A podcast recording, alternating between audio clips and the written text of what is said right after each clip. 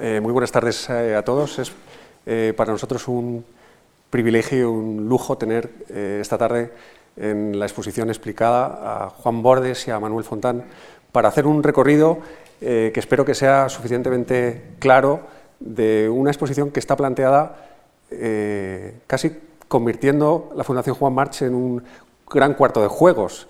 y no quisiera empezar esta eh, conversación sin dejar de preguntar a Manuel Fontán por el, por el título de la, de la, exposición, El juego del arte, pedagogías, arte y diseño.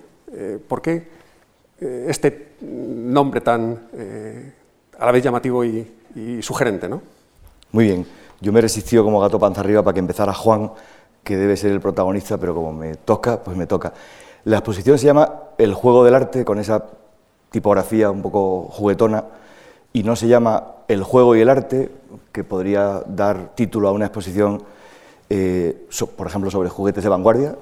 Es, un tipo de exposición que se, ha hecho, se ha hecho en España, se ha hecho en Alemania, se ha hecho en Estados Unidos. Juan ha participado con parte de su colección en una de ellas, eh, la célebre Los juguetes de las vanguardias en el Museo Picasso de Málaga. Tampoco se llama El arte del juego, porque eh, eso hubiera ido, digamos, de los aspectos artísticos del juego en general. Eh, no sé, pues hubiéramos expuesto naipes de Heraclio Fournier y juegos de artistas. Se llama el juego del arte porque, eh, como, su, como su subtítulo indica, eh, creo que de una manera mm, más específica, se trataba en el mismo espacio, en el espacio de la sala de exposiciones, que siempre es un juego de comparaciones, de presentar la influencia, presentar de una manera, pues yo diría que, sin exagerar, nunca vista hasta ahora con esta envergadura y en el espacio físico de una exposición, sí en libros, como veremos enseguida, eh, presentar la influencia que determinadas pedagogías del siglo XIX, que se pueden retrotraer pues, hasta digamos, el Emilio de Rousseau o incluso más atrás a los primeros libros ilustrados de Comenius eh, y a través de ellos por Froebel y Pestalozzi, han influido en el arte del siglo XX. Es de alguna manera volver la mirada a la pedagogía en la que se sumergieron muchos de los protagonistas del arte, la arquitectura y el diseño del siglo XX, particularmente de las vanguardias históricas, pero llegando casi hasta el final del siglo, y eh, presentarlos de la manera real, eh, física, por decirlo de alguna manera, que consigue solo una exposición. Eso no se consigue ni con una película, que es imagen en movimiento, ni siquiera con un libro, que son ilustraciones que se comparan entre sí, sino con las piezas reales. Ese es el juego del arte es interesante eh, porque en realidad eh, ya has hablado que ha habido exposiciones sobre el juego previamente. Esta es distinta.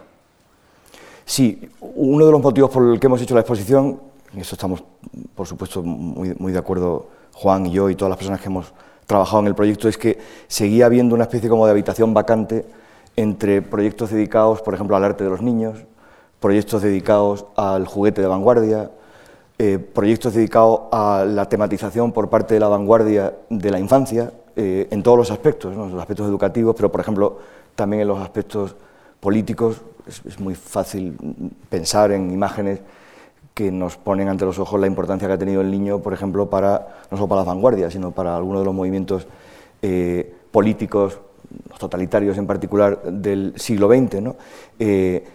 En medio de todos esos, digamos, conjuntos que se maclan unos con otros, seguía habiendo un espacio que estaba cubierto, y yo diría que bien cubierto, pioneramente cubierto por una, dos, tres monografías, pero no por una exposición.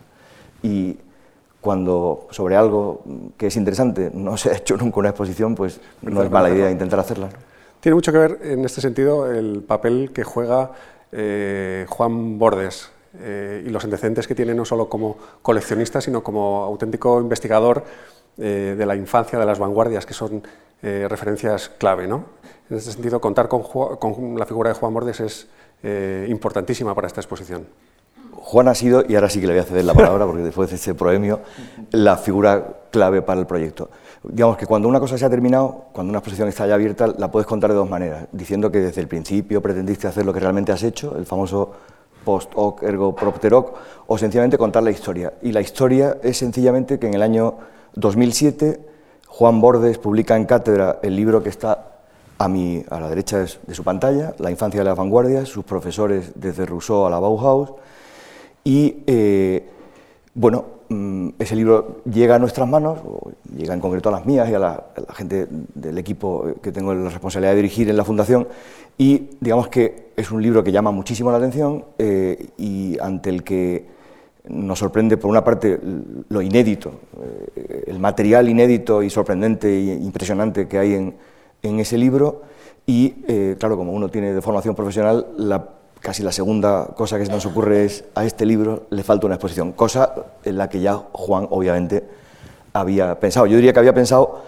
incluso desde la portada de ese libro, porque los más avispados, o sea, todos ustedes menos los que estamos aquí arriba, se habrán dado cuenta que en la portada de la infancia de las vanguardias arriba hay un juguete de construcción y debajo hay algunas piezas de ese juguete que casi forman un Malevich. Un juguete ruso, Un juguete ruso, digamos, es un juguete ruso además. ¿no? Eh. Eh, bueno, era un libro que decía, atención, eh, quizás hemos pasado por alto que quizás en la infancia de los protagonistas de la vanguardia del siglo XX pasó algo que quizás pueda explicar, junto con otras muchas explicaciones, por qué el arte del siglo XX es tan peculiarmente distinto del arte del XIX, del XVIII, del XVII, del XVI, hasta, hasta llegar a la conclusión de que, yo, que se puede decir con justicia que el arte de cualquiera de esos siglos, quizá con la excepción de la prehistoria, se parece más entre sí que lo que cualquiera de ellos se parece al del siglo XX. ¿no? Es decir que, eh, bueno, Juan además había publicado otro libro que es, él, irá mm, seguro al, detalle, Historia de los juguetes de construcción, donde de alguna manera eh, se cuenta esta historia, pero también la, la, de la vía contraria, o sea, cómo los juguetes de construcción han sido la escuela de la arquitectura moderna. Y, y nos pusimos a trabajar juntos, a ver cómo se podía pergeñar una exposición que es la que eh, tienen ustedes arriba, en los 480 metros cuadrados de la Fundación, y, la, que hemos, la que hemos trabajado durante este tiempo y, les hemos presentado, y, que finalmente hemos montado e instalado de una manera peculiar, que creo que es estupendo que tengamos esta oportunidad bueno, yo juego en casa, con lo cual está mal que diga demasiado que, el formato está muy bien pensado, pero mm, está bien que tengamos esta oportunidad de explicarlo, porque de hecho uno de los retos que teníamos, una de las dificultades digamos, que nos autoimpusimos es que no iba a ser fácil. Mm, eh, eh, hay otros tipos de exposición más sencillos, eh, toda exposición que compare cualidades digamos, tan diversas como un juguete de 1890 y una pieza de vanguardia de 1920 eh, no es algo obvio desde el principio. No, en absoluto. Eh, a mí me gustaría preguntar a Juan Borges por la dimensión biográfica que tiene también eh, el convertirse en un coleccionista de tratados, de dibujos, de juegos, en relación también a, esta investigación suya propia en relación a lo que son los juegos como sitio de formación casi de la infancia, ¿no? como dicen casi los, los libros que ha tratado. ¿no? Bueno, yo la verdad es que eh, esta historia, yo siempre digo, comienza muy, muy atrás, pero casi diría que debía de empezar como con la música de John Williams, de En busca de la historia perdida, en busca del arca perdida, porque yo mm, y mi recompensa ha sido muchas veces sentirme como Indiana Jones, o sea que, que vas encontrando unos hitos que te van llevando a unas conclusiones que yo no he tenido autoridad para, para dar esta tesis de que efectivamente la educación que recibieron eh, no solo los niños eh, que se iban a enfrentar con ese cambio de siglo, sino que durante todo el siglo esa educación está soñando cambiar el futuro. Y todo venía muy atrás porque me interesaba efectivamente la docencia del dibujo. Yo históricamente pues eh, estoy implicado en ese, he estado implicado en la Escuela de Arquitectura ahí. Y desde los años 70 eh, yo estaba indagando y teníamos eh, pues, temas comunes con, con otro profesor, Juan José Gómez Molina, con el que compartíamos esa pasión. Y, yo empecé eh, realmente a buscar eh, dónde empezaba esa docencia eh, en, el Renacimiento. Y así fui desenterrando, o sea, toda la, docencia del dibujo, desde las botegas del Renacimiento, de cómo pasan después a las cartillas, etc. Y bueno, esa es otra historia que incluso se contará dentro de poco en el Museo del Prado, porque eh, todo eso mm, a mí me alertó, y no, no fue un descubrimiento mío, sino que me alertó ni más ni menos que Gombrich, en donde hablaba de, de que toda esa literatura era muy determinante incluso para los grandes genios.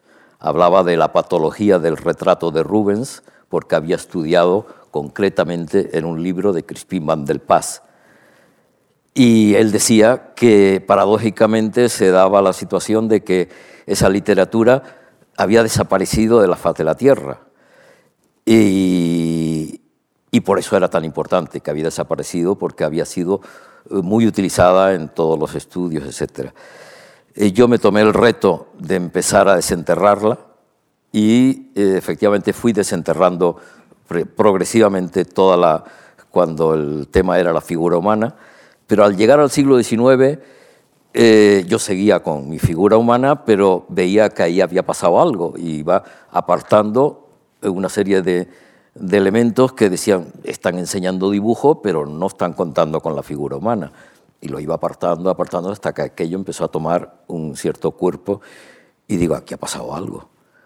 Porque eh, efectivamente me encontraba con, con elementos que, insisto, los iba encontrando y, y hasta que eso formó un cuerpo. O sea, es una investigación eh, que tiene una prehistoria, pero cuando ya me concentro, eh, el primer libro que saco eh, es efectivamente referido a esa biblioteca que ha pasado al Museo del Prado, pero que se refería a la docencia sobre el cuerpo humano, que no, no desaparece, incluso llega a la, a la Bauhaus también.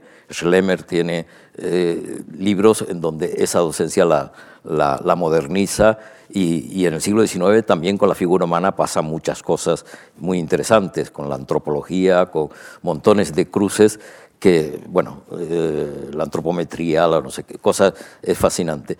Pero eh, cuando empiezo a, encontrarme con este material, eh, empiezo a encontrar la potencia de, de que incluso esos profesores estaban hablando de cambiar de cambiar el futuro. Y sobre todo, con el primero que me encuentro es con Rousseau. O sea, también no sé cómo, cómo llegué. Yo tengo una, una intuición que, que, creo que es mi, mi, virtud más, más clara eh, para irme teledirigiendo en, todo ese, eh, en toda esa foresta que, que, que estaba eh, por, por encontrar. Y efectivamente, como decía, no tengo autoridad para lanzar la tesis que, hice con este libro, pero sí te fui encontrando las pruebas que te autorizaban a decir, eh, esto es una prueba notarial, porque en la portada eh, este libro está publicado en 1847, lo vemos, es un libro que está, y después hablaremos de él, está en la exposición, y decimos 1847, es que me suena a todo el neoplasticismo. Entonces, y ibas encontrando, pero claro, el primero que me encuentro, y vamos a no anticipar demasiadas cosas, pero sí que efectivamente el, el proceso fue muy natural. O sea, yo me encuentro con un siglo eh, sorprendentemente revolucionario, pero muy soterrado. Silenciado muy soterrado. Se suele decir que el siglo XIX es el siglo del aburrimiento y parece que eh, en relación al arte eh, se estaban cociendo casi todas las vanguardias en ese momento a raíz de, lo que vamos a ver en esta exposición. No sé, Manuel, me gustaría eh, preguntarte por el orden de la exposición. ¿Cómo está organizada la exposición? Para que tener más o menos un plano de situación en el que manejarnos. Pues la exposición, y espero interesar a los que no la han visto y no aburrir a los que la han visto, está organizada en cuatro secciones, diríamos. ¿no? Eh, la primera, que es la que estamos viendo en, ese vídeo que acaba de, pararse, eh, es una especie de museo de bolsillo del siglo XX. Eh, uno de los momentos en los que empezamos a ver claro cómo podíamos contar esta historia es cuando pensamos que quizás se podía contar según un recurso que es básico para cualquiera que se dedique a la narrativa literaria o audiovisual, pero que muchas veces no se pone en práctica en el campo de la curatoría, en el campo de las exposiciones, que es lo que técnicamente se llama el giro argumental. Es decir, uno empieza a ver una película y en el minuto 70 descubre que el asesino en realidad es bueno, el bueno es el asesino, mm, en fin, y eh, hay la sorpresa, pero sobre todo lo que hay es que implícitamente quien, quien ha establecido ese relato te está invitando a releer todo lo que has visto hasta ese momento eh, a la luz del nuevo descubrimiento, bajo una óptica nueva. Y esto hemos pretendido hacerlo en la exposición, por supuesto con el apoyo de algunos textos en pared, de un programa de mano, eh, presentando la atmósfera típica del Museo Moderno, es decir, en la atmósfera en la que todos nosotros eh, estamos acostumbrados a contemplar las obras de arte del siglo XX, una especie de museo de bolsillo, de vanguardia miniatura, de museo del siglo XX, donde hay obras de Popova, de Gunta Stolz, de Mondrian, de Malevich, de Joaquín Torres García, de Van Doesburg, de Picasso, de Braque, de Malevich. Seguramente faltan mm, de Morandi, eh, de surrealistas, de Max Ernst, pero de Giacomo Balla, de los futuristas, digamos, de todos los sismos relevantes, de manera que la experiencia del visitante sea eh, bueno, pues esto es el siglo XX tal y como me lo han contado.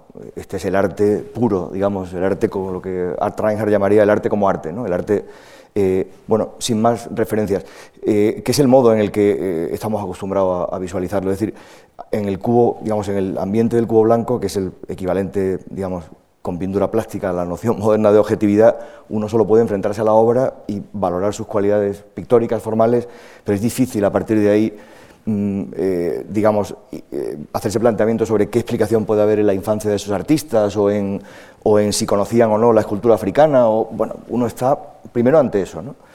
Eh, este es el primer impacto que queríamos ofrecer al, al, espectador. Y mm, aprovecho para decir que, como los que hacemos exposiciones siempre somos una especie de mezcla un poco perversa de, iconoclastas y, y iconofilistas, o sea, gente que amamos las imágenes, pero que a veces las utilizamos, eh, bueno, querría decir que eh, las piezas, eh, las obras de arte del siglo XX que están en la exposición no solo comparecen en este proyecto, digamos, en su virtualidad de ejemplificar algo muy importante, como es la influencia de las pedagogías del XIX en el arte del XX, sino que muchas de ellas, todas ellas yo diría, y algunas de manera excepcional, esas tres piezas que se están viendo en pantalla pues son un Mondrian de 1920, otro de 1912 y un Joaquín Torres García del 36. Son tres piezas, iba a decir, de museo. Obviamente, una es de una colección particular, las otras dos son del Gemente Museum de la Haya. Aquí decir que hay piezas con una cualidad intrínseca que pensamos que no sufre. Abundaremos sobre eso después, eh, por el hecho de, que también en parte estén al servicio de la historia que queríamos contar eh, con la colección de, de Juan. Esta es la primera sección, por tanto, un museo del siglo XX tal y como estamos acostumbrados a verlo, aislado del resto del mundo. Y luego aparece el, muerto, ¿no? Es como la, pista definitiva de este asesinato. De, el giro argumental se produce con, este, con esta imagen difícil de leer seguramente, pero que habla en realidad de casi eh, cómo todos estos artistas en realidad fueron niños. ¿Cómo fueron niños y cómo fueron niños del siglo XIX? Esta es una idea de, Juan que está en uno de sus textos de La infancia de las vanguardias, que pues él un día, supongo guiado por esa intuición de la que acaba de hablar, dijo, me voy a hacer cuentas, a ver, ¿qué edad tenía Malevich, qué edad tenía Kandinsky, qué edad tenía Mondrian, qué edad tenía Gunther Stolz, qué edad tenía Paul Klee, qué edad tenía, eh, pues no sé, Popova, qué edad tenía Morandi en 1900? Y resulta que son edades que varían entre los treinta y tantos años y los tres, cuatro, cinco. Es decir, fueron gente escolarizada, por así decirlo, educada en el siglo XIX.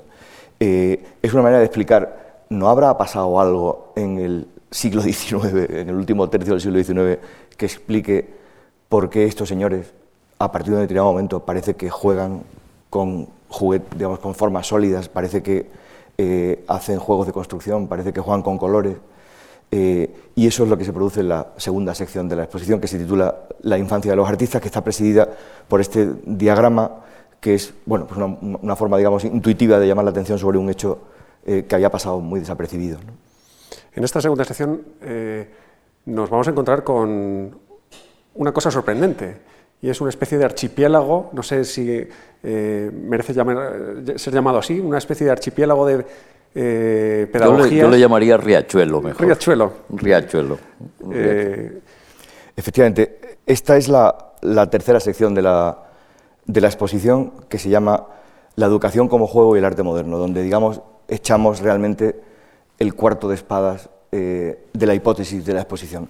Porque ahí, alrededor de una especie de riachuelo, o sea, de elemento con vitrinas que divide la colección de material pedagógico, manuales de dibujo, juegos de construcción, juegos educativos de Juan Bordes, eh, en 22 secciones, alrededor de eso, en el perímetro de la sala, de una manera que yo me atrevería a llamar arriesgada eh, y también valiente y ambiciosa, hay pues una muy buena representación del arte del siglo XX. Eh, Juan lo comparó con un riachuelo. Mm, hablando estos días se nos ocurría también que esa, tercera sección de la, exposición, que es realmente la, que ocupa más espacio, se podía, eh, se podía comparar también como algo así como mm, si el centro fuera una especie de silo atómico que por fuera no te haces idea de más que de que es un edificio industrial, feo, sin muchas pretensiones, y no te das cuenta por nada exterior que si eso explotara, digamos, tendría una, una incidencia mm, salvaje, eh, muy fuerte, permearía casi todas las esferas de la vida. De alguna manera, eso es lo que representa eh, esta, tercera sección, donde, bueno, pues gracias a la generosidad de muchos eh, museos, instituciones y coleccionistas particulares, y ahora explicaré por, por, qué en este caso los préstamos han sido especialmente generosos, pues esperemos que de una manera muy visual y muy evidente se empiecen a establecer relaciones entre las tipologías del dibujo, los juguetes de construcción con los que Juan ha ido dando forma a su colección, con eh, pues muchas de las, eh, de las líneas del arte del siglo XX. Hay una cosa que me gustaría decir. Eh, una es insistir en, la, en, esa generosidad de los, de los coleccionistas y de las instituciones, porque mm, Claro, para que alguien te preste tiene que confiar en ti y confiar en ti supone también confiar en el planteamiento que estás haciendo. Nadie presta, nadie se presta, porque prestar lo tuyo es prestarte tú a hacer algo pues, que no esté bien pensado, que no, mm, que no concluya. Eh, y en este caso eso es una cosa especialmente importante porque el propio montaje indica eh, bueno, que las obras, mm, digamos, se apelotonan como para explicar todas juntas y en masa lo que queremos contar. digamos que es una petición doblemente, eh, hay una exigencia de generosidad a los museos, a las instituciones y a los coleccionistas particulares que tienen que desprenderse de obras que tienen habitualmente en su casa, que es donde están bien, para, para ponerlas al servicio del proyecto. ¿no?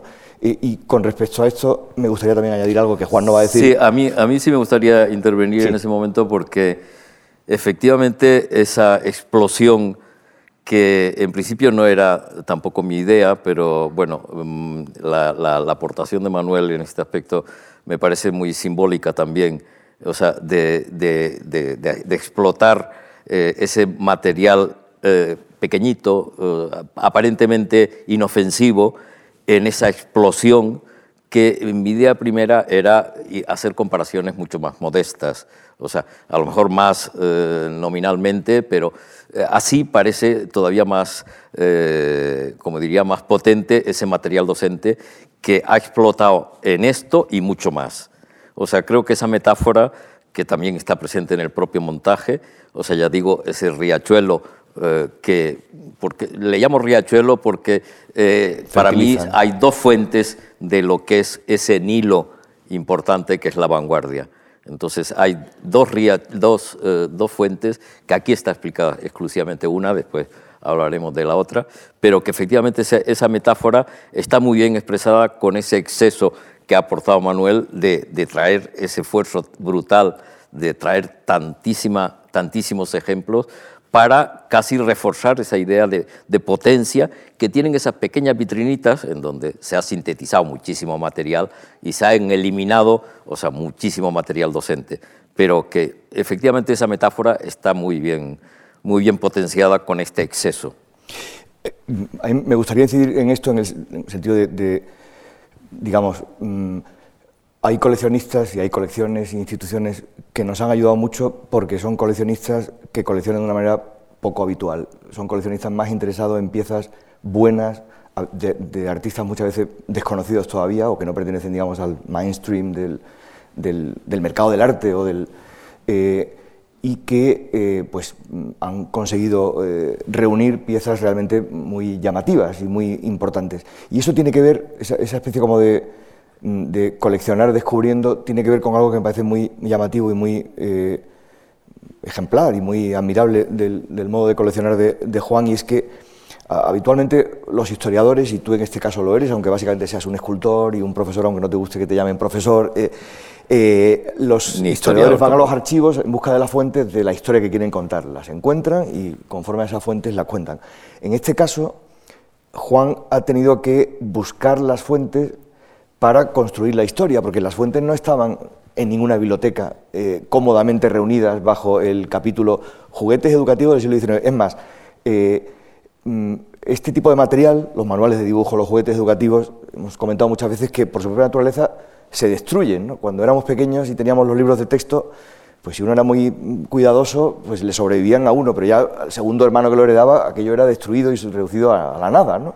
Pues con este material que se usaba ha pasado y, le ha pasado que el significado que tenía y el significado de las cosas las da el uso, se ha perdido precisamente por el uso. Eh, y, precisamente por eso, o quizá por eso, este modo de explicar, eh, esta especie como de complemento a otro modo de explicar el arte del siglo XX eh, que pone en marcha Juan con ese libro y que, eh, acompañan otros historiadores y que bueno, nosotros modestamente hemos intentado visualizar en esta exposición, seguramente no ha tenido tanto recorrido como tantas otras exposiciones que se han hecho explicando la influencia que ha tenido el psicoanálisis en el arte del siglo XX, el descubrimiento de la escultura africana, la ciencia, la matemática, la teosofía o tantas otras.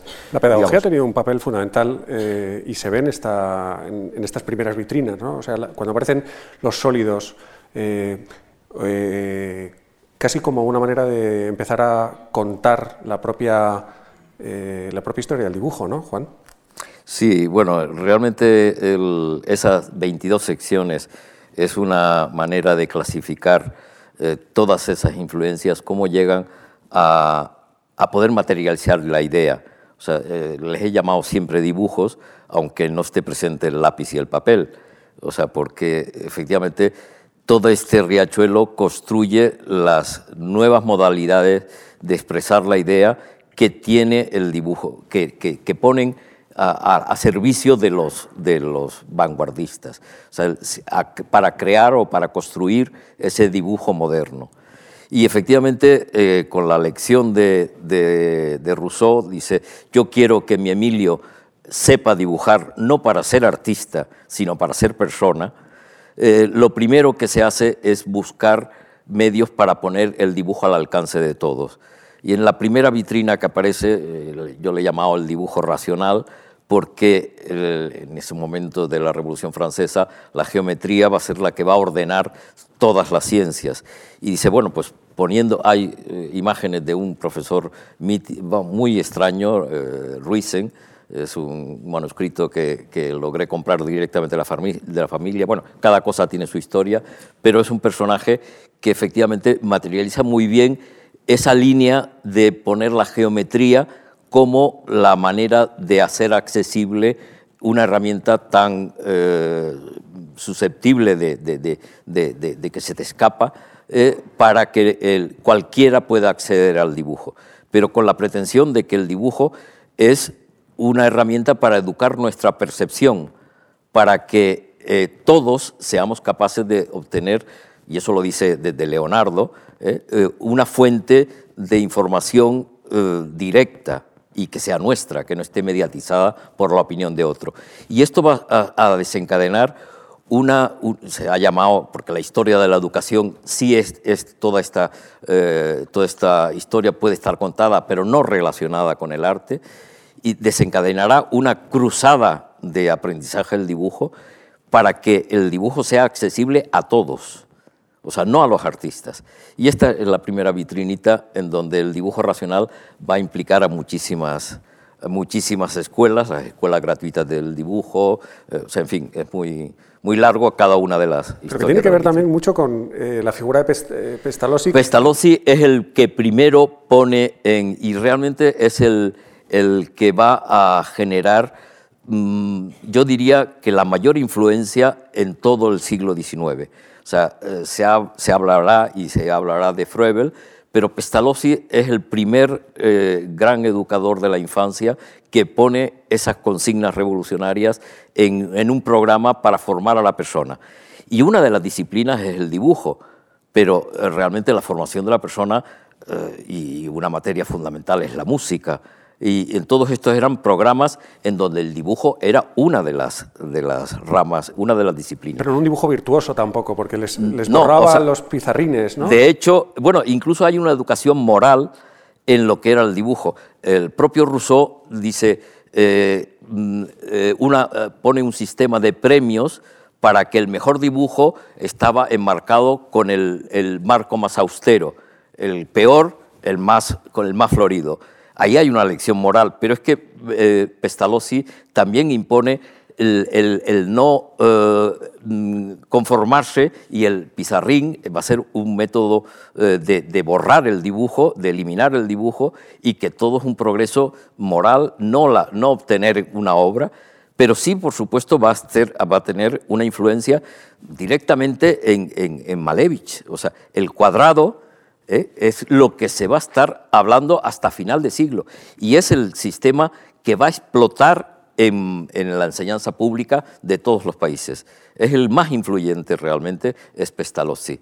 O sea, lo que pasa es que se va a derivar en mil sistemas de, dibujo. Aquí está simplificado nada más que en esto, pero el dibujo dictado, el dibujo, eh, no sé, hay muchísimos tipos de dibujos que nacen en las ideas de Pestalozzi.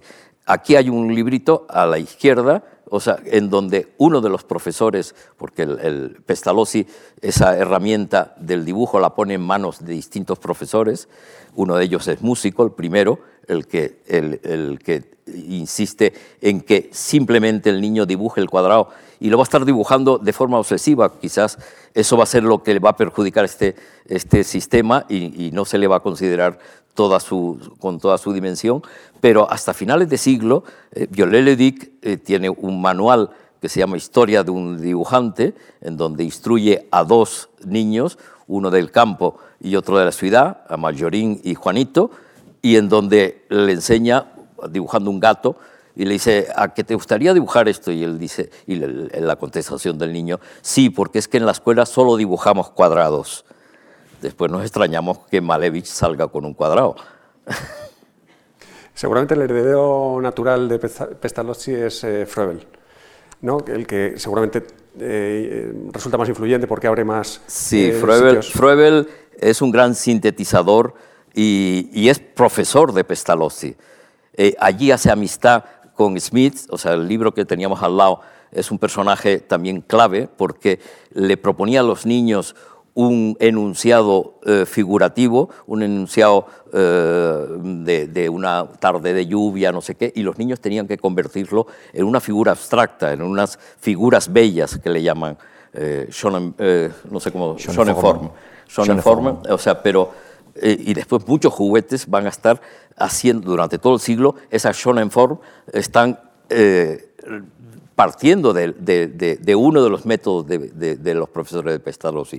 Pero hace gran amistad con, con y, una de las cosas que eh, se le va a criticar a este profesor de Pestalozziano es que eh, quería fomentar la creatividad del niño. Esa va a ser una de las bases del programa de Froebel. ¿Eh? y se le va a criticar porque precisamente la, lección moral de Pestalozzi era pues decirle, mira, no, todavía tienes que progresar más, bórralo, que tenemos que seguir para adelante. Froebel organiza la educación en torno a un sistema de dones y de ocupaciones eh, muy concretos, o sea, parece que están muy dirigidas a casi a futuros profesionales del arte o casi de la arquitectura, ¿no? O sea, hay casi cajas de arquitectura, hay eh, ocupaciones que son el collage. Bueno, Froebel es, clave porque eh, va a coger muchos de los juguetes que no tenían gran desarrollo en el, campo comercial y lo va a convertir, porque su principal eh, principio es fomentar, la, vamos, educar a través de la actividad del niño. El niño, y lo que pasa es que se ha hecho muy, más famoso nada más que la parte plástica de Froebel, pero insisto, también Froebel pretendía una educación integral, en donde incluía la agricultura, donde incluía el canto, donde incluía muchas disciplinas. Pero precisamente es la que va a influir más en la vanguardia, es la parte de, los, dones y ocupaciones eh, si queréis entramos un poquito. Eh, o sea, es interesante cómo se está produciendo un cambio de sensibilidad, por lo que estoy eh, escuchando. ¿no? O sea, algo está cociéndose en el siglo XIX, que la gente empieza a coleccionar y recortar con estos eh, libros de papeles recortados o scrapbooks. Eh, sí, eh, yo a mí sí me gustaría advertir sobre una piececita que hay en el cambio que decía Manuel, en el cambio argumental, hay un scrapbook que para mí fue todo un, eslabón perdido cuando lo encuentro eh, casi al final de toda esta tesis, eh, cuando estaba escribiendo ya el libro, y me sorprendía que el libro es claramente fechable entre 1880, en la, década eh, de 1880, porque está escrito sobre, utiliza material nada más que de esas fechas, las etiquetas, etc. Y es un scrapbook, que es un, libro de recortes, un entretenimiento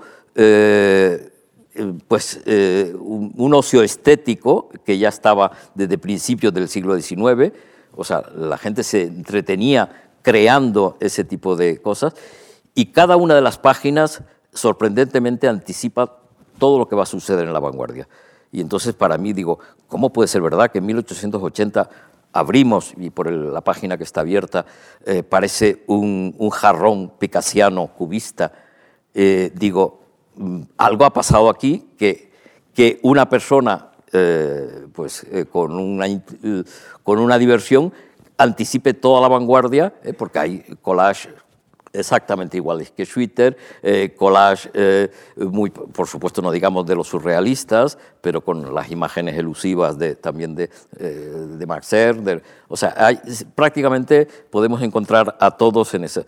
Y digo, es que esto solo tiene explicación si lo si eso estaba ya en, la, en, el ambiente, en el ambiente doméstico. ¿no? Otra, otro de los descubrimientos o de las similitudes son eh, las investigaciones eh, de Byrne y de tantos otros en torno a estantes como los que muestran pedagogías de Montessori posteriores o, eh, casi mm, libros que están anticipando el neoplasticismo en estado puro. No sé si estas similitudes... Sí, ese libro es de, yo siempre digo, de un matemático loco eh, que, en 1847 intentaba explicar, eh, insisto, eh, pues la, tesis, o sea, se corrobora cuando abrimos el frontispicio. Es un libro que es bastante conocido porque es una, obra de arte de, la propia imprenta, de, la utilización del color, pero explica los teoremas de Euclides exclusivamente con los colores primarios. Y casualmente vemos que, eh, bueno, está, y con varios libros más, Oliver Byrne no, no explica solo en este libro mm, potente, o sea, que, que lo vemos y, y, no nos lo podemos creer que la fecha del frontispicio sea 1847. Pero mm, vanando, y insisto, todas, estas todas estas pruebas no quitan en absoluto valor a lo que después va a suceder en la vanguardia. O sea, porque se va a cargar con otra iconografía esa, esa, con otra idea esa iconografía que estaba ya presente. Vamos. Claro, entonces aparece la pregunta casi obligada, ¿no? O sea, ¿cuánto eh, formas parecidas eh, significan que hay contenidos parecidos, ¿no? O sea, esa es la gran, una de las grandes preguntas que quedan flotando en esta exposición, ¿no? Sí, efectivamente, porque Vamos a ver, cualquier exposición es un espacio de comparaciones. Es imposible no comparar una obra junto a otra, una obra con otra, el final con el principio de la exposición. ¿no? Pero claro, eh, digamos que la exposición, el género de la exposición, que no es más que el, museo, pero montado durante tres meses, es una especie de museo efímero, es un hijo, o no sé si es un hijo, es el padre de la historia del arte, que es una ciencia que o es comparatista o no es nada, ¿no? y que está continuamente haciéndose la pregunta de por qué dos cosas se parecen o qué cosas han influido en otras, eh, por qué dos cosas, aunque se parezcan, probablemente no tienen nada que ver, y por qué en cambio cosas completamente distintas a veces están muy relacionados. Entonces, en este proyecto era importante huir de cualquier, eh, digamos, aproximación visual, tridimensional, que generara una especie de expectativa de relación causa-efecto. O sea, esto no es tan fácil. Eh, es fácil pensar claro, es fácil pensar como es fácil pensar las cosas cuando las ha pensado otro, que entre todas las imágenes que acabamos de ver y la omnipresencia de la retícula en el arte moderno, en las obras de Albers, Mondrian, Annie Albers, Nicolás Casac, en fin, eh, todo el neoplasticismo, toda la abstracción geométrica, hay un aire de familia. De manera que, como le pasó a Juan con ese scrapbook, con ese libro de recortes, uno empieza a ver vanguardistas anónimos o vanguardistas en miniatura durante todo el siglo XIX. Claro, pero el segundo paso para preguntarse si eso no será una casualidad, sino que hay cierta causalidad o cierta teleología, es decir, eh, bueno, mm, es que eso es con lo que se educaba a los niños y a los niños en general. Eh, y por tanto no es extraño que si cambias el modo de educar, cambies el modo de crear. O sea, el punto es que hay un momento en el siglo XIX, eh, pero empieza antes, empieza con Rousseau y empieza con, en el que, digamos, una educación, que por supuesto no era universal, eh, ni mucho menos, ¿no?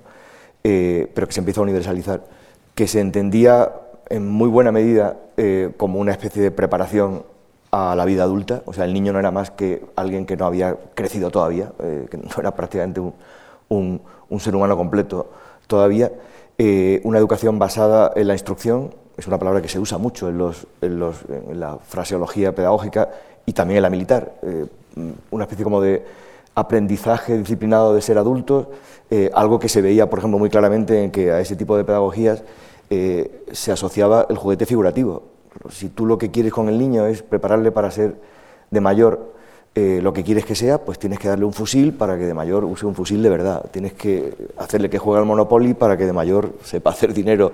Tienes o darle una muñeca para... O darle una muñeca, esos, eh, esa, esa, educación, o sea, que, que, yo creo que es también posterior, o sea, en el juguete educativo, y, y Froebel es, creo que es la mayor influencia que hace, más que con su eh, programa en las aulas, que también se ha estudiado y hay eh, pues, vanguardistas que directamente están relacionados con eso, pero creo que influye muchísimo más sobre el mercado del juguete educativo.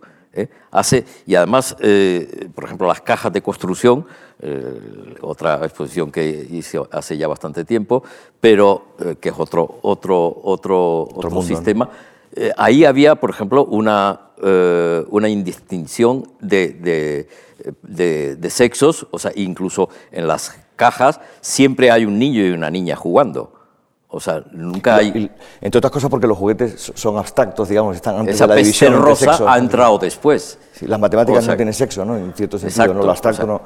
Eh, eso está ahí. Y entonces se produce ese cambio y el cambio radical es que de pronto algunos empiezan a pensar que al niño no se le enseña instruyéndole teóricamente de manera memorística, por lo importante que sea la memoria, que lo es, sino que se le enseña que aprende jugando. Este es el punto. Eh, aprende dibujando porque dibujar también es jugar. Eh, se incorpora al mundo cuando lo manipula, cuando lo mm, modifica, cuando lo organiza.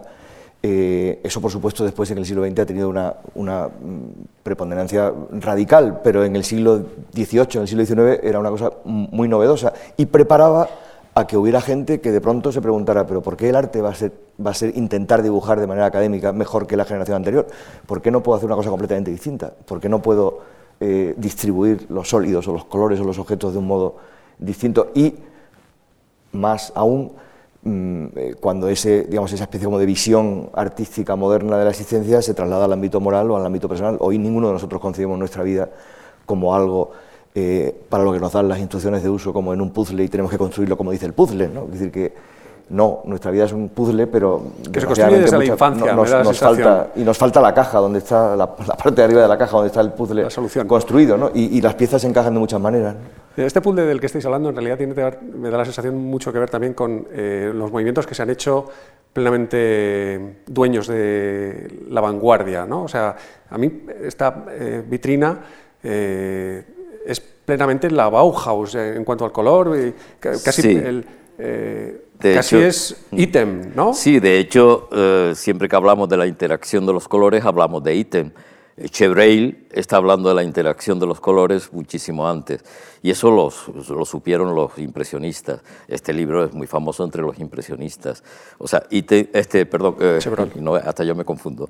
Eh, Chevreil era eh, un personaje fascinante, un científico eh, impresionante en el siglo XIX, era el equivalente a Einstein en, nuestra cultura del siglo XX, alcanza los ciento y pico años y a los 80 funda la geriatría o sea, pero tiene esa pregunta de del color, del brillo de los colores, cuando pasa a ser director de la fábrica de los gobelinos en París, de los tapices.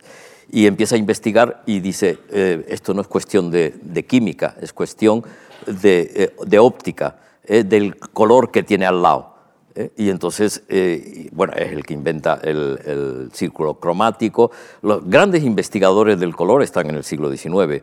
Maxwell, y todo eso incluso acaba pasando a los juguetes de niños. ¿eh? las, mezclas de, colores, o sea, las, ruedas de colores son, son juguetes infantiles. Y efectivamente, eh, por ejemplo, esta vitrina, eh, yo quisiera también hacer una, una, indicación de que no todos esos dibujos están en las aulas. Este está en la ciudad. ¿eh? O sea, el dibujo óptico, o sea, estos cromotropos, o sea, que en donde habían espectáculos equivalentes al cine. El sistema educativo del cine hoy en día lo tiene que integrar la docencia. Pues esto estaba sucediendo en la ciudad, estos espectáculos ópticos y los comercios de óptica eran el centro en muchísimas grandes ciudades, en París, en Londres, las grandes capitales, era el centro de reunión social en donde había muchos juguetes llamativos, ¿eh? ya no solo para, para, niños, sino también para adultos. O sea, y todo esto está sucediendo en la ciudad. A veces no son solo las aulas las que... Bueno, y Duchamp recoge bueno, y eso está muy presente en algunos artistas cinéticos y en algunos artistas que hacen cinetismo desde muy pronto. Eh, igual, digamos que el dibujo de sólidos, tan importante para los cubistas, está también en Duchamp, porque eh, hay un momento muy temprano, además, en 1913, en el que el artista considera que no se trata ya de dibujar sólidos, sino de coger el sólido y colocarlo. Y, dibujar, o sea. Eh, dibujar con el gesto de mover el, sólido y colocarlo en el espacio consagrado, digamos, de, de un museo. Me gustaría llamar la atención a propósito de, los, mm, de las piezas, digamos, del dibujo óptico de Juan y la presencia de los rotorrelieves de Duchamp, que hemos querido que la exposición tuviera también un lugar, claro, no cabe todo, la imagen en movimiento eh, y el sonido. Es decir, que este tipo de pedagogías influye también en los experimentos que llevarían a los futuristas a hacer un tipo de música experimental completamente inaudible o inaudita o distinta, o a Sweeters, la Ursonate o a Hans Richter, eh, antes en la primera diapositiva de la primera sección eh, no se veía, pero hay, hay, una filmación del circo de Calder y hay una película de Hans Richter junto al Mondrian, porque es realmente abstracción en, en movimiento. Eh, y, el cine me parece que también a veces lo hemos manejado como una metáfora de, lo que intentábamos explicar en la, en la, exposición. No se trata de demostrar, que también lo hemos hecho, por cierto, y lo ha hecho uno de los colaboradores del proyecto, Norman Brosterman, que algunos artistas eh, realmente eh, fueron escolarizados en el sistema del kindergarten. Frank eh, Le Corbusier, Braque. De hecho, se sabe, y, algunos hay incluso testimonios escritos, la madre de Flavia Wright, por ejemplo, es muy No, y en la autobiografía de Frank Wright habla de, de, las deudas. Él no es muy consciente, pero que incluso figuras que estaban en los manuales de cómo construían con aquello se parecen después al Unity Temple, a, la, Robbie House. o sea... O sea, esto va más de cómo algo silencioso, sutil, de pequeño tamaño, aparentemente poco importante, bueno, en definitiva, como la energía atómica o como un virus, acaba permeando todo. Es como si haces una exposición sobre la influencia del cine en el arte del siglo XX. Pues no hace falta demostrar que la gente iba al cine o qué cine le gustaba, todo el mundo está influido por la imagen de movimiento porque es una cosa que está hiperpresente en nuestras vidas. El, reto es cómo mostrarlo eh, de manera intencionada. Tú has, tú has hablado muchas veces de que de que esto es un modo de hacer historia del arte en las paredes tendencioso. es muy exageramos. Es, es, entresacar de, de, lo que es lo que hace el niño. El niño se construye su, mundo, con la cotidianidad que es muy distinto al del adulto. Y el que pasa la historia es la historia del adulto.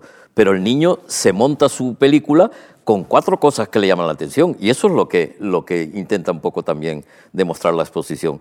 Que en el mundo en que eh, se habían autoconstruido los niños, o sea, esto fascinaba porque esto tiene movimiento, esto proyectaba, esto se, incluso se acompañaba de música. O sea, cada uno de esos cromotropos tiene un, desarrollo. Si hubiéramos hecho un vídeo, o sea, este es fascinante porque este es de los pocos que son asimétricos y la, la multiplicidad de figuras son.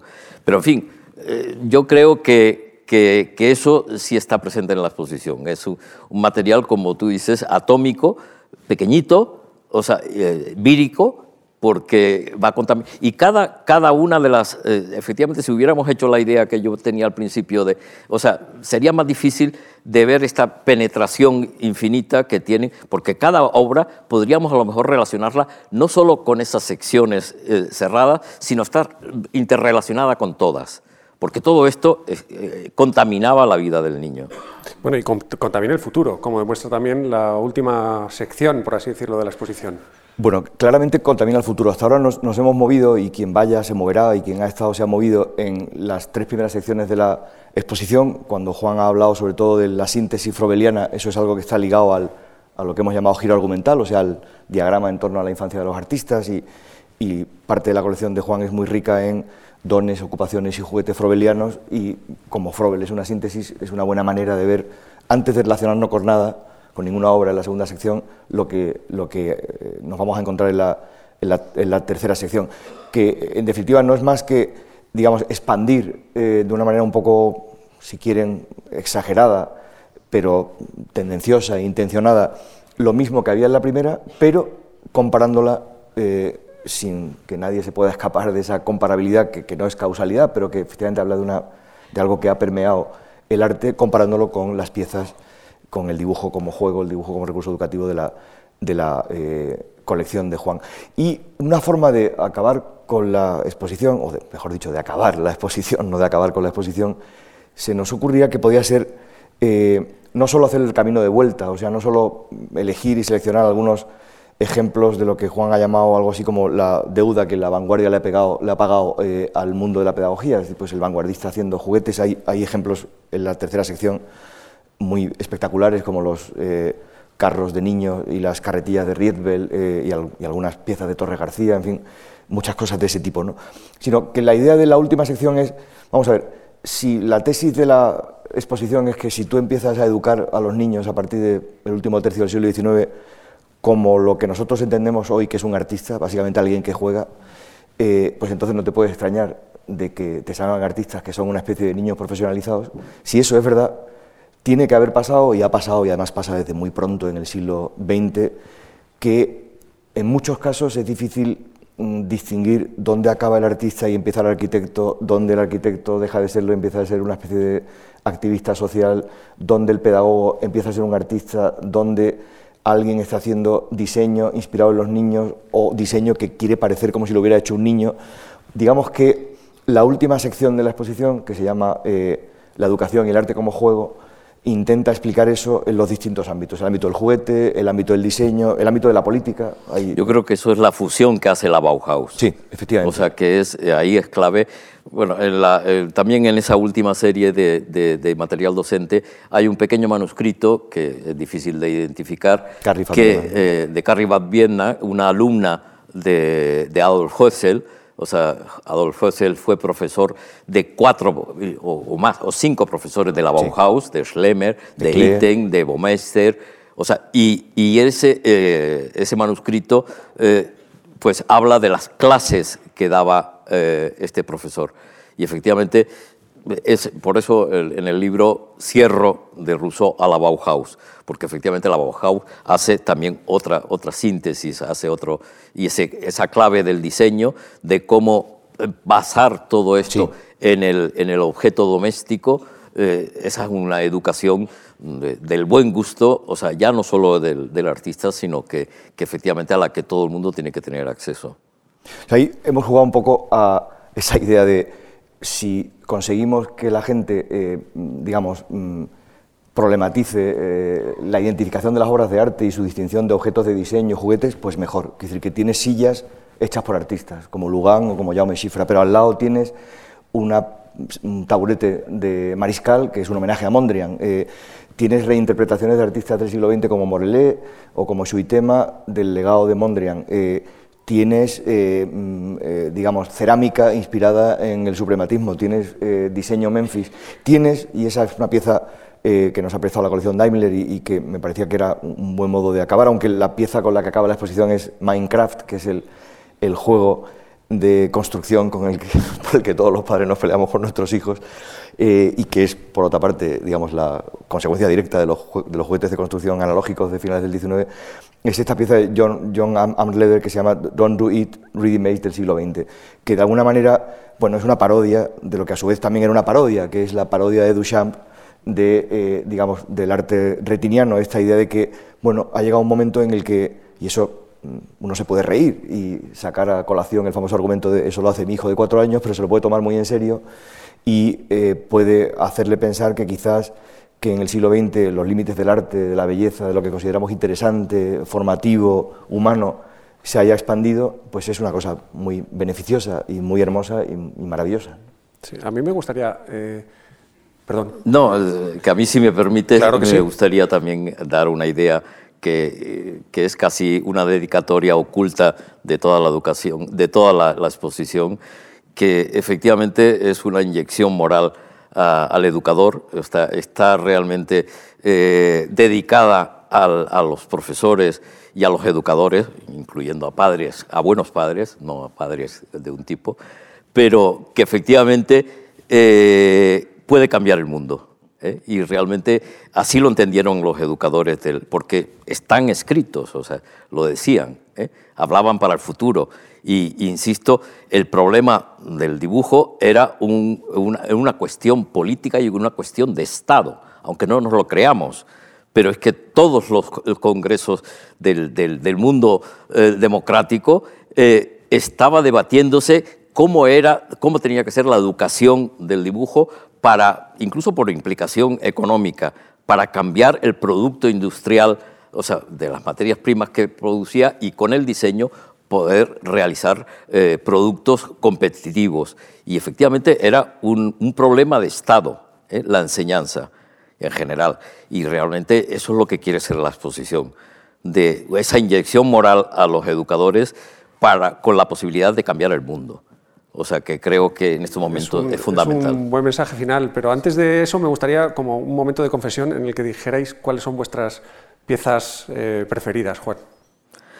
Eh, bueno, eh, hay muchas, pero yo efectivamente tengo, tengo una cierta ternura por esta, eh, por esta de, de, Gargallo, eh, incluso la de, Ángel Ferrán, o sea que, que son para mí, yo eh, suelo tener siempre una preferencia en los, en los museos por la obra pequeña. Es la que te en sí misma, la que te fascina, la que te hace meterte en ese sumidero que es lo que es la, la obra de arte, la que te transporta, y yo tengo siempre una predilección, y, en cada obra de estas podríamos encontrar esas relaciones, pero desde luego eh, eh, para mí estas dos son, son piezas eh, preferidas, pero es difícil, o sea, seguramente mañana las cambio, pero porque Torre García también tiene una, sí. o sea, todas. Es una pregunta imposible. Yo creo que Manuel.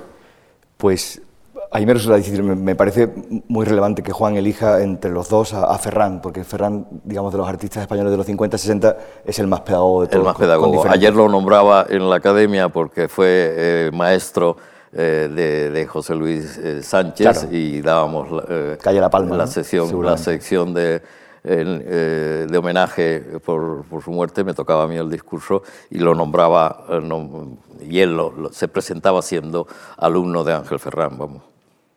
Yo soy incapaz de elegir una pieza, tengo muchas. Eh, elegiría, digamos, la, pues, lo que se podría llamar la, pieza completa que compone la exposición, esa especie de campo de juego serio, eh, con ganas de cambiar la perspectiva, de llamar la atención sobre lo que realmente importa, sin perder de vista la cualidad intrínseca que tiene cada obra, sin traicionarla, que es el, conjunto de la exposición, el juego del arte. Lo digo no solo porque formalmente me parece que, bueno, mm, toca juzgarlo al público, ¿no? pero hemos hecho un esfuerzo muy grande para que formalmente sea un artefacto pues, visitable donde prácticamente te puedes ir a vivir, porque hay tantas obras que, y tanto que aprender que, que se lo pasa uno seguramente muy bien ahí, sino porque me parece que gracias a la generosidad de quienes nos han ayudado y de la calidad de las piezas y de la colección de Juan, y eh, efectivamente es una exposición que es un brindis eh, al pedagogo, al, yo diría que al maestro. Antes hablabais de la Bauhaus, en la Bauhaus los profesores no se llaman profesores, se llaman Formmeister, maestros de la forma, y maestros en el sentido de gente que, que tocaba las cosas con la, con la mano. Eh, desde el punto de vista de la institución, y, hay algo también bonito, creo que no es casual que la primera relación de Juan con esta casa fuera no solo la del joven estudiante que visita exposiciones y conoce probablemente a los grandes maestros de la vanguardia en estas salas, cuando, cuando no había otras o había muy pocas, sino también el artista que en el 76 forma parte de, la, de, una de las promociones de becarios de artes plásticas y fotografías. Nos parecía que tenía sentido embarcarnos en este proyecto porque eh, era una manera indirecta, sin hacer demasiado autobombo, de reivindicar que seguramente el papel eh, de las instituciones culturales tiene más que ver con la formación del espíritu crítico, con la educación, con, digamos, cambiar la perspectiva que con el espectáculo, los fuegos artificiales y eh, el deseo de epatar. Eh, si además epatas, sorprendes y la gente se lo pasa bien, pues perfecto, maravilloso. Si me permites, queda un minuto, pero si me permites efectivamente hacer alusión nada más que efectivamente la academia también hace un esfuerzo, porque yo le llamo las dos fuentes del Nilo para construir ese dibujo moderno. Y efectivamente, este, eh, contemporáneamente a esta exposición, hemos expuesto en la academia el, el esfuerzo que hacen las academias en general por sistematizar el dibujo de paisaje y el dibujo de flores, que eso en Mondrian se ve perfectamente. Mondrian asume primero la, profesión docente, después pasa a la, formación artística y hace una, reflexión tremenda sobre el dibujo de paisajes y sobre el dibujo de flores. La exposición empezaba con ese árbol de Mondrian y el, el encuentro con su, su abstracción, y creo que las dos fuentes son las que construyen el dibujo moderno. Bueno, pues con esta yo creo que fantástica, fantástico homenaje, por un lado, a los profesores eh, y a los centros que imparten de alguna manera su magisterio, como la propia Fundación Juan March, eh, no me queda más que agradecer muchísimo tanto a Juan Bordes como Manuel Fontán la generosidad con la explicación, eh, invitarles a todos ustedes a que visiten por favor la exposición porque van a salir con el buen tono que se sale después de estar jugando y desearles una muy buenas tardes. Gracias. Gracias.